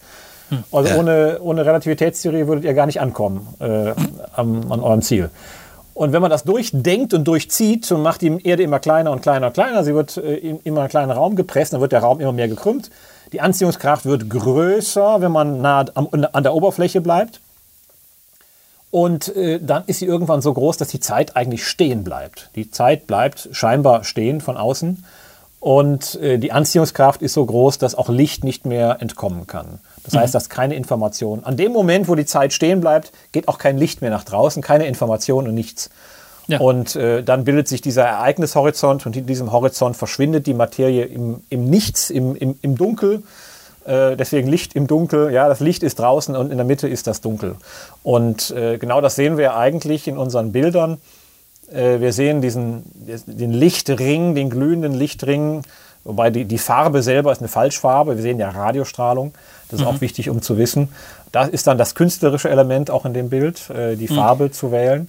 Mhm. Ähm, und, äh, also die Farbe würde man mit dem bloßen Auge gar nicht sehen, quasi? Ja, wir sehen ja Radiowellen. Man könnte es mit bloßen Augen sehen, aber äh, das ist dann zu schwierig zu sehen, weil es auch hinter einem Staubschleier ist bei einigen Objekten. Also deswegen nutzen wir Radiostrahlen, da ist am besten zu sehen. Da haben wir auch die beste Auflösung, komischerweise. Das, das hat technische Gründe. Und das ist auch Licht. Radiostrahlen sind auch Licht, Radiowellen. Wenn ihr UKW-Radio hört oder weiß ich was, ist das Licht. Es nur, hat nur so, sogar, sogar die Wärme meiner Kaffeetasse ist, ist in Wirklichkeit Licht. Ist genau, wenn ihr also äh, eure Hand sozusagen, wenn ihr die nicht anfasst, sondern ihr spürt die Wärmestrahlung, auch das ist Licht, es hat nur eine andere Frequenz. Das ja, ist alles ist dasselbe. Elektromagnetische Strahlen, hängt alles zusammen. Mhm. Und insofern ist das, Lothar Kosse hat das, den hatte ich das, äh, hatte meinen Vortrag gehört und dann hat er das mitbekommen, sagte, wow, ich, ich, ich glaube, wir, sa wir, saßen im Eiscafé zusammen. Dann sagte er das, ich, ähm, ich, ich sehe Farben, die ich nicht kenne. Und das ja. ist tatsächlich so. Und das fand ich einen total schönen äh, ja. Aus, Ausspruch. Ja. Ähm, man sieht da eine Farbe, die wir nicht kennen können, weil sie eigentlich unser Farbspektrum sprengt. Mhm. Ja, also es ist, eine, es ist tatsächlich ein sehr tiefrotes Rot. Es ist also das röteste Rot, was man sich so vorstellen kann. Das ist Radiostrahlung. Insofern ist es nicht völlig falsch, was man da sieht, aber es ist tatsächlich natürlich eben eine Falschfarbe. Und dann im, im Zentrum sieht man das Dunkel. Und das ist da, wo Licht verschwindet im Ereignishorizont, im schwarzen Loch. Und insofern, man sieht nie das schwarze Loch selber, man sieht immer nur seinen Schatten. Man sieht das, mhm. wo das Licht verschwindet. Mhm. Ja. Und das ist das, was man versuchen muss zu verstehen. Und das ist teilweise auch so ein bisschen ähm, ja, es ist schon fast metaphysisch, wenn man das so sagt. Ja, wir sind ja so gewohnt, in der Physik immer das äh, zu messen und anzufassen und so. Und hier sieht man eben von dem Objekt selber eben nicht äh, das Objekt selber, sondern nur seinen Schatten. Und das du ist etwas, gesagt, was. Ja. Es ist, es ist, das Jenseits, hast du gesagt, ne? Also es ist eigentlich ab dann, ab dem Ereignishorizont, oder? Beginnt ja, da, eine äh, andere Physik, eine äh, andere. Physikalisch ist es das Jenseits, in gewisser Weise ja, weil das, alles, was da passiert, kann ich nicht wissen. Es ja. kann da sein, alles kann hineinfallen, ich kann da hineinfallen, ich könnte da überleben, aber ich komme nicht mehr hinaus und kann nicht mehr erzählen, was da ist. Mhm. Und das ist schon so ein, so ein physikalisches Bild für das Jenseits und das hilft vielleicht auch, um das, das so ein bisschen zu verstehen, was mhm. da passiert. Und das ist sehr äh, sehr drastisches Jenseits auch, in dem Sinne, dass es wirklich sehr harte Naturgesetze sind, die einem sagen, ja, da kommst du nicht mehr raus. Punkt. Da kannst du schreien und rufen, wie du willst, da kommst du nicht mehr raus. Und das ist natürlich auch Angst einjagen in gewisser Weise. Mhm. Mhm. Und sag mal, ähm, ich habe mich gefragt, ne, an, an irgendeiner Stelle sch schreibst du, äh, der Mond dreht sich um die Erde, die Erde dreht sich um die Sonne, die Sonne dreht sich quasi mit den anderen Sonnensystemen um ein schwarzes Loch, das ist die Milchstraße. Ja. Wobei das nicht die Anziehungskraft des schwarzen Loch ist, sondern es ist die, Ja. der, die, die Masse der aller Sterne, die uns umeinander drehen lässt. Also wir drehen Okay. uns eigentlich umeinander in der Milchstraße. Ah, das schwarze Loch okay. ist viel, viel kleiner. Es sitzt da zwar im Zentrum, es hat zwar Millionenmal die Masse der Sonne, ist also das eigentlich das äh, schwerste, kompakte Objekt in der ganzen Milchstraße, aber es ist immer noch nicht so stark wie die kollektive Kraft aller Sonnen und Sterne in der Ah, Milchstraße. okay. Die, die dominieren. Das ist auch mal wichtig, um zu wissen. Ja, okay, weil ich habe mich nämlich gefragt, dann um was drehen sich denn dann die schwarzen Löcher? Quasi. Die drehen sich Also- teilweise auch um sich selbst. Also auch ein schwarzes Loch kann sich drehen ähm, und hat dadurch äh, eine, eine Rotation und dreht auch den Raum selber. Eigentlich dreht dann der Raum sich selber. Das ist auch wieder ganz interessant bei schwarzen Löchern. Das ist cool. Also ein schwarzes Loch ist ähm, sozusagen das Loch in der Vinylschallplatte, weißt du? Ja, Die, die, die, die Vinylschallplatte ist, ist der Raum. Ja. Ist Quatsch, ne? Ist Blödsinn, was ich gerade Nee, rede. oder nicht, ist es- nicht, nee, nee, nee. Also äh, so kann man das fast sehen. Ähm, Okay. Also die, wenn das schwarze Loch sich dreht, dann dreht der Raum sich mit. Ich habe Ja. das dann verschrieben mit einem, mit, mit einem Teig oder so, wo du den Quirl reinsteckst, ja, dann dreht sich auch der, der, der Teig mit. Genau, genau. Ja. Und das, so, so, so ein bisschen kann man sich das vorstellen. Auch den Effekt kann man zum Teil messen. Auch die Erde dreht sich ja und Mhm. nimmt den Raum ein kleines Stückchen mit. Das, das macht kleinste Effekte, die man aber tatsächlich messen kann. Das ist krass. Und sag mal, äh, ich hatte mich noch gefragt, äh, weil, also, ähm, das, das Foto, das ihr gemacht habt, ist ja von einem schwarzen Loch, äh, was jetzt nicht in unserer Galaxie ist, Richtig, oder? genau. Ist eine andere. Mhm. Warum habt ihr das fotografiert und nicht das, was näher ist? Also in der Wir ja, Milchstraße? wir haben ja beide unseres? aufgenommen. Wir arbeiten auch an beiden Daten, nur das, Ah. das war einfacher. Ähm, es war völlig klar, dass das im Zentrum unserer Milchstraße ist wissenschaftlich durchaus wichtiger. Hat jetzt auch den Nobelpreis gegeben für die Ja. äh, Entdeckung dieses Objektes da im Zentrum oder für die, für die Messung der Masse, also für das Wiegen äh, Ja. dieses Objektes. Und wir versuchen es halt dann wirklich zu sehen und den Ereignishorizont zu sehen als nächsten Schritt. Aber das ist halt so ein bisschen zappelig. Das ist so ein, Zappel-Philipp. weil Das Gas drumherum, das geht so wie so ein Karussell, dreht sich das da drum und das macht es dann ein bisschen schwieriger. Und äh, wir haben auch nicht viele Teleskope äh, zur Verfügung. Äh, Deswegen ich, ich, versuche ich auch noch mehr Teleskope zu bauen. Ich versuche ein Teleskop in Namibia in, in, äh, äh, zu bauen, um das noch besser zu machen in Zukunft. Da fehlt mir leider das Geld noch. Das ist halt so. Im Moment bin ich erstmal pleite wissenschaftlich. Auch wir, wir Wissenschaftler hängen ja am Geld. Ja. Und ähm, auch das Buch wird da nicht helfen. Das geht eher in die Jugendarbeit als in, die, in, die, in, die, äh, in so ein Teleskop. Äh, da brauchst du dann schon ein paar Millionen, Ja. um das zu machen. Also das braucht dann Zeit und Geduld. Ähm, und das M87-Objekt, also das, das weiter weg war, war auch viel träger und, und, und ruhiger und hat sich besser fotografieren lassen. So ist das halt. Naja, okay, okay. Ähm, Hier, meine innere Uhr sagt, wir müssen jetzt allmählich ähm, zum Schluss kommen. Warte mal, Gleich. was- was sagt deine Uhr, denn? Heino? Äh, wie, wie, na, zehn Minuten hätten wir noch. Noch zehn Minuten haben wir noch. Aber es, es, es wird ja schon langweilig. Also komm, lass uns dann. nee, äh, langweilig ist es Nein, nein, nicht. langweilig Nee, nee, überhaupt nicht, du. Ich, Nee, nee. ich finde es total spannend. Ich wollte zum Thema Schwarzen Loch gerade noch was von dir vorlesen. Ihr macht 90 Minuten wie zwei Schulstunden. Also das haben wir früher nie ausgehalten. Meine, meine Studenten brauchen auch immer eine Pause zwischendurch. Ja, bei uns kann man ja auf Pause drücken. Ach, das stimmt, genau. Okay. Ne? Podcast-Hörer sind echt hardcore. Aber die machen das auch beim, beim Autofahren und sowas. Hören die, hören die das? Okay. Die, die schreien gerade alle. Hört nicht auf, hört nicht auf. Ja, ich meine, jetzt haben wir dich schon mal da und dann Ja. äh, ist es natürlich super spannend. Ich wollte nur schreiben, weil du sozusagen äh, über, das, über das Foto, was ihr gemacht habt, und da, Ja. da philosophierst du ein bisschen und das finde ich eigentlich sehr schön, weil du daran irgendwie ausdrückst, warum oder warum du denkst, dass dieses Bild, äh, äh, dass dieses Foto so große Wellen geschla ähm, Ja. geschlagen hat. Das hat ja un unglaublich, äh, also es ist, ist ja schon erstaunlich. Ihr macht da so ein Foto und plötzlich erscheint das überall in allen Twitter-Accounts und alles. Also die ganze Welt sieht sich staunend dieses Bild an. Und da wollte ich einfach vorlesen, wie du das beschreibst. In dem Bild vereinigen sich so die ganze Entwicklung der, der Astronomie und der Physik sowie, sowie Gefühl, mythisches Überhöhen und verständiges Schweigen. Aufschauen zu den Sternen, die Vermessung der Welt und des Alls, das Verständnis von Raum und Zeit, modernste Technologie, globale Zusammenarbeit, menschliche Spannung, die Angst vor dem Verlorensein und die Hoffnung auf etwas ganz Neues. Dieses Bild bringt uns in jeder Hinsicht an unsere Grenzen. Und längst nicht alle Fragen zu schwarzen Löchern sind geklärt. Das fand ich einfach sehr schön, ähm, weil das tatsächlich sozusagen und das Muss ich zugeben, das ist, fand ich auch schön, als ich es geschrieben habe. Das ist, äh, muss ich ganz unbescheiden. Ich dachte, das, das ist, äh, das, da kam so der Prediger in mir raus, glaube ich. Ja, ich meine, und das fasst, finde ich, auch sehr schön dein Buch so zusammen, weil du Es sozusagen. ist eigentlich, eigentlich ist es Dichtersprache, finde ich ein bisschen. Ja. Es ist echt po- sehr poetisch. Genau. Ja. Genau, also du hast sozusagen da äh, eben genau diese ganzen verschiedenen Elemente versuchst du in deinem Buch ein Stück weit auszuloten. Genau, ne? Und genau. das und ist das, das, irgendwie. ja, genau, da kommt, also deswegen, es, es steckt tatsächlich die Entwicklung der Astronomie. Also das fängt an mit dem, also ohne, ohne Kepler zum Beispiel, ja, äh, hätten wir nicht, hätten wir nicht so schwarze Löcher wiegen können. Wir hätten die, die Schwerkraft nicht verstanden. Also da ist wirklich Wissenschaftsgeschichte, die sich immer weiterentwickelt und die da so einen Höhepunkt entwickelt. Aber auch das, äh, natürlich das, das, das Mythische, das, das, wo Menschen intuitiv spüren, da ist irgendwie Vernichtung, da ist Tod, da ist Grenze. Aber auch das Schweigen, weil wir da an den Rand kommen, wo wir nicht mehr wissen, was dahinter passiert und auch nicht mehr messen können, wo der Wissenschaftler dann zum Schweigen gebracht wird, wo er natürlich weiter versucht, weiter zu, zu kommen, aber erstmal ist das so äh, eine Grenze, wo er nicht mehr viel sagen kann, was dahinter ist, außer vielleicht in, in der Fantasie, in der Mathematik, aber im, im Messen eben nicht mehr. Ähm, du hast das Buch ja mit einem Spiegeljournalisten zusammen Mhm. geschrieben, ne? Damit es nicht, Ähm, nicht nur so poetisch wird. Also da musste auch mal so Hardcore-Wissenschaftsjournalismus, musste da auch drin sein.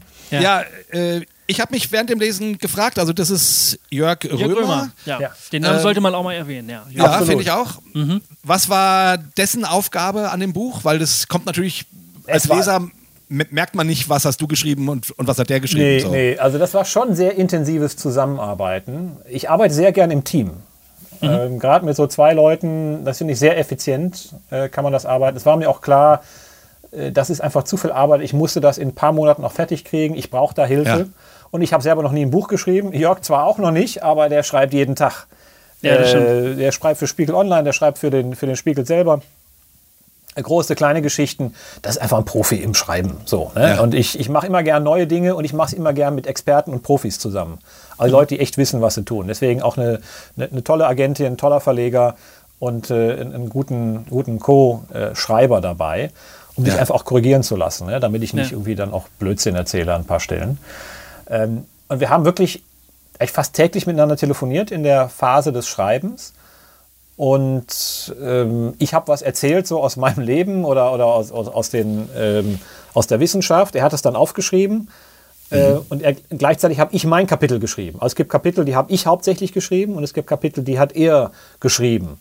Äh, er, als, er als Wissenschaftsjournalist. Und dann habe ich die wieder, dann habe ich die gelesen und gesagt, super, toll. Und dann habe ich nochmal hingeguckt und gesagt, nee, da fehlt doch die Hälfte. und und habe es dann wieder umgeschrieben und äh, dran gearbeitet. Oder, oder wir haben es dann auch genannt, äh, to heinolize it. Ähm, also um es zu heinofizieren, so, ja. Also Da, da muss irgendwie so, da, da fehlt mir was, da, da bin ich noch nicht drin. Und da muss ja dann so ein schlechter Witz noch rein oder irgendwie sowas, ne? ähm, wo, wo meine, meine Kinder immer unter den Tisch fallen, wenn ich das. Die sind fast alle rausgestrichen vom, vom Lektor. Aber so, ähm, das war ein sehr intensiver Zusammenarbeitungsprozess und das war total auch äh, total gut, weil äh, dann man, man treibt sich gegenseitig an, man, man kriegt Feedback voneinander. Also es ist eine echte Co-Produktion. Da ist schon Ja. sehr viel von mir drin. Das ist, und er hat es auch so versucht, äh, meinen Stil, dann hat nicht immer geklappt, meinen Stil, dann, ey, das muss hier nochmal anders, Jörg, so. Aber an einigen Stellen habe ich dann auch äh, irgendwann dazwischen geschrieben, klingt das nicht wie der Spiegel? Und das war ein Satz von mir. Und äh, da, da lernt man auch voneinander. Und äh, da musste er dann auch grinsen. Ja, das ich war auch finde, ihr, ihr habt echt ein geiles Buch äh, rausgebracht. Total. Das wirklich Danke. ein gelungenes Projekt. Ja, wirklich. Also liest sich auch wirklich schön und wie gesagt, äh, auch als wissenschaftlicher Laie, der Angst hat vor solchen Dingen, du nimmst einen toll mit rein und man lernt, also man lernt richtig was. Es ja, ist wir, richtig wir, toll. wir sind doch die Zielgruppe, oder Ja. nicht? Genau, Wir, wir sind nee, doch, ja, ja, ihr seid eigentlich zu fromm dafür. Aber ähm, Entschuldigung. Äh, nee, genau. Also es sollte eben, eben nicht für die Nerds geschrieben sein. Ne? Das, Ja. Die kommen auch, die kriegen auch eine Menge Informationen, die, glaube ich, interessant ist. Ähm, Und, äh, aber es sollte wirklich für eine breite Menge sein. Und es sollte auch von allem was drin sein. Das, deswegen ist vielleicht nicht jedes, nicht jedes Kapitel etwas für, ähm, für Sie, äh, für, für, für jeden. Ähm, also meine Frau sagte auch, also schreibt doch rein ins Vorwort, dass also das hinterher noch richtig spannend wird, ja. Also da, da gibt es so ein, zwei Kapitel, wo man dann wirklich, da geht es um, um, Wissenschaft, die kann man auch überspringen. Ich habe auch am Anfang reingeschrieben, also Leute, wenn euch das, wenn euch dieses eine Kapitel über Relativitätstheorie, wenn euch das nicht interessiert, dann überspringt es einfach, lest einfach weiter. Ja. Äh, das hat dann auch der, der, der, Verlag wieder rausgestrichen. Nee, nee, da, also der, der Deutsche, der, der muss auch mal so an seine Grenzen geführt werden, so, ne? Der deutsche Leser, der möchte das auch haben. Da müssen noch ein, zwei Seiten drin sein, die, die, die ein bisschen herausfordernd sind. Und dann kommt ja die ganze Geschichte mit dem auf, auf den Berg fahren und so. Das ist dann eher so ein Reisebericht. Und dann kommt die Philosophie am Schluss, wo man richtig nachdenken muss. Mhm. Wo dann wieder der, der Verleger, toll, super. Ne? Und der, der Nerd sagt dann, ach komm, das habe ich übersprungen. Das ist okay. Mhm. Ne? Und es soll für jeden was drin sein, aber es ist tatsächlich für, für die breite Menge äh, gedacht. Und Wie kommt das in der, in der, in der, bei den Fachkollegen eigentlich an, wenn du ein populärwissenschaftliches Buch veröffentlichst? Sagen die alle, super, hätte ich nie hinbekommen? Oder sagen die, ach nö, jetzt, jetzt, jetzt ziehst du uns so alle ein bisschen runter niveaumäßig? Also wie, wie wird das sagen? nee, es gehört ja bei uns auch, gerade bei den Astronomen, zum guten Ton, dass man Öffentlichkeitsarbeit macht. Also es ah. gibt ja auch Amateur, auch Amateur-Astronomenvereinigungen. Äh, es gibt kaum so eine Wissenschaft, die auch so viel Kontakt hat, denke ich, mit der Öffentlichkeit, weil es jeder, jeden irgendwie interessiert mhm. und weil es irgendwie nicht wehtut, in Anführungszeichen. Mhm. Ähm, es ist nicht so äh, gesellschaftlich äh, zerredet oder, oder, oder so. Das ein Virologe, ja, der hat direkt, wenn der redet, dann hat das direkt äh, Auswirkungen auf mein tägliches Leben. Bei der Astronomie ist das eben nicht so. Wir können da eigentlich entspannter reden. Ne? Das sind die, mhm. die, großen Fragen. Es geht nicht darum, ob ich jetzt noch zu meiner meine Oma besuchen kann oder äh, oder in, in, ein Restaurant gehen kann, was, was, was wir sagen. Es hat, ja, siehst, das ist wieder Genau wie bei der Kunst, ne? Ähm, ja. Man kann, kann drüber reden, aber letztlich ist, ist es scheißegal. Also, es ja, ist interessant, am, aber nicht wirklich wichtig. Am Ende dann doch nicht, aber es gibt uns eine gewisse Freiheit, es gibt uns auch ja. ein gewisses Interesse. Deswegen mhm. machen wir sehr viel, dass wir mit, mit, mit, mit Laien, mit Amateuren, mit, mit dem normalen, äh, nicht wissenschaftlichen Publikum reden in, in, Vorträgen, in Kirchengemeinden. Ich habe das ja, ich habe 20 Jahre in vielen Kirchengemeinden Vorträge gehalten darüber, über das, was ich da, da schreibe. Mhm. Das ist also nichts Neues. Ich glaube, das, das ist bei den Kollegen normal, dass man das tut, dass man das auch mit seinem Glauben mischt. Äh, finden die dann vielleicht witzig oder merkwürdig oder aber auch nicht, nicht dramatisch schlimm, in Anführungszeichen. Und andere mhm. finden es auch richtig cool. Mhm. Ja. ja. Letzte Frage, Jay, würde ich sagen. Okay, ich habe noch ein Zitat ähm, und ich glaube, das würde tatsächlich ganz gut in die, ähm, in die Zielgerade einbiegen. Äh, und zwar eben auch im letzten Teil deines Buches, wo du dich eben sozusagen mit der mit dem auseinandersetzt, was Wissenschaft kann und was sie nicht kann und wo sie sozusagen an ihr Ende kommt, äh, schreibst du, Vielleicht, so frage ich mich, ist gerade der größte Sieg der Naturwissenschaften auch ihre größte Niederlage? Vielleicht werden wir gerade im letzten Gefecht um die gänzliche Eroberung und das vollständige Begreifen der Welt merken, dass wir in unserer Hybris einer Fata Morgana äh, hinterhergejagt und den großen Fragen des Lebens durch Naturwissenschaft alleine keinen einzigen Schritt näher gekommen sind. Erstmal schöner, schöner Absatz. Ich fand, ich fand das ganz lustig, dass du das Bild der Fata Morgana bemühst, wo du durch ein Bild berühmt geworden bist. Und habe mich gefragt, war das bewusst oder hat dir da dein Unterbewusstsein einen Streich gespielt? Das war tatsächlich unterbewusst, ja, da habe ich nicht dran gedacht. Okay, ja, das ist. Äh ja. ja, weil ich meine, es ist ja so, ne? Äh, du sprichst von der Hybris, äh, die Welt zu entschlüsseln und dass das eine Fata Morgana sein könnte. Und natürlich, du hast ein Foto gemacht von etwas Unglaublichem. Mhm. Und am langen Ende ist es auch nur noch ein Stück mehr Erkenntnis. Ja, es ist, es ist auch nur ein Bild tatsächlich. Und jetzt fangen auch schon jetzt, jetzt nach einem Jahr oder so fangen Leute sich an den Kopf zu kratzen und sagen, was sehen wir da eigentlich? Und begreifen wir wirklich, was wir da sehen? Äh, und das ist auch wieder ein ganz spannender Prozess, auch ein künstlerischer Prozess am Ende, wo, wo man sagt, also dieses Bild, was bedeutet es eigentlich? Ja, Naturwissen, Also klar, wir können es durchrechnen, wir können es mit Modellen fitten und was ist aber die tiefere Bedeutung davon? Ja. Ähm, und äh, das ist das, was Bilder auslösen auch.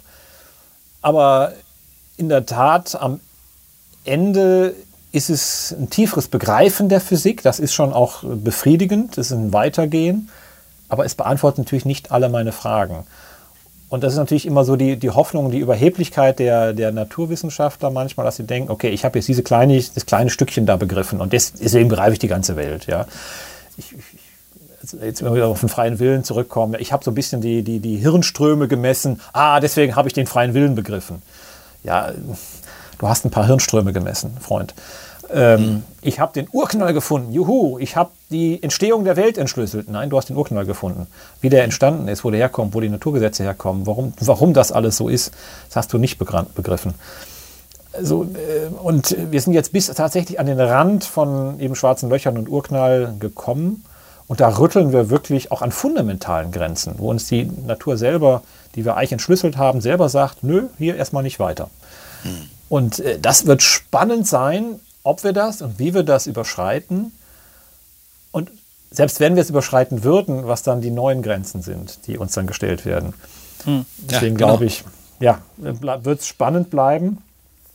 Und es ist okay zu versuchen, die Grenzen zu überschreiten, aber zu glauben, wir hätten jetzt alles beantwortet, das halte ich wirklich für äh, überheblich und, und auch dumm. Ja. Das ist ein schönes Schlusswort. Wundervolles Schlusswort. Ja.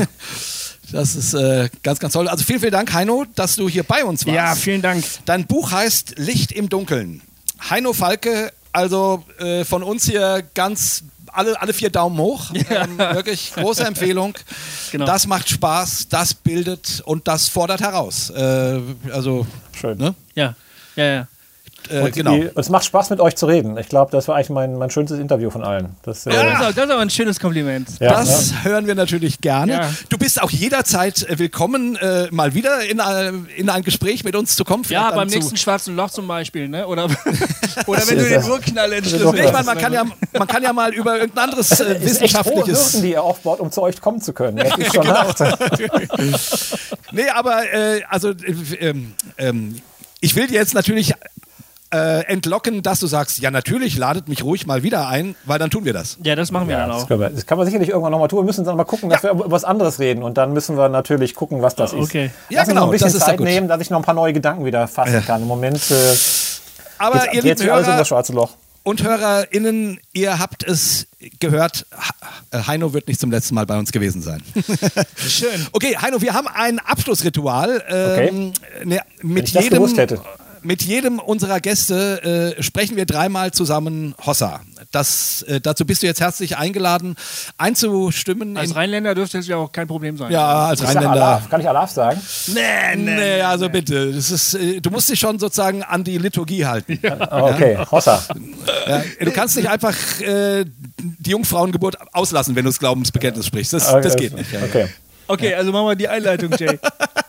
Gofi, du machst das immer so schön. Wir, wir sagen es gleichzeitig, oder was? Ja, wir sagen es ja. gleichzeitig dreimal. Gleich, ah, okay, okay, dreimal. okay. Das ist wie beim, ja, beim Volleyballspiel. Da mussten wir auch immer irgendwie sowas auf die Schulter klopfen und dann irgendwas rufen. Huh. Ja, ja genau, sowas ist das, genau. Niemand sag, weiß, was sag ich bedeutet. Hinterher? Nee.